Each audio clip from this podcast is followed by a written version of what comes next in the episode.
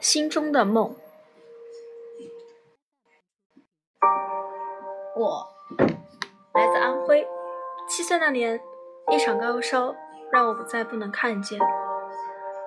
我来自河北，从小患有恶性肿瘤，摘除双眼。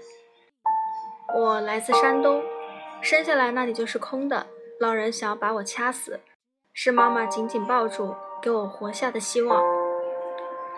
阳光和阴影我无法区分，爱情和甜蜜我不能拥有。别人只是偶尔焦虑，而我们却一直烦恼，因为大家口中的美丽，我们永远无法知晓。我很怕拿起筷子吃饭的时候夹不起菜，会被讥笑；我很怕走路时不小心碰到旁人，会被指责骂。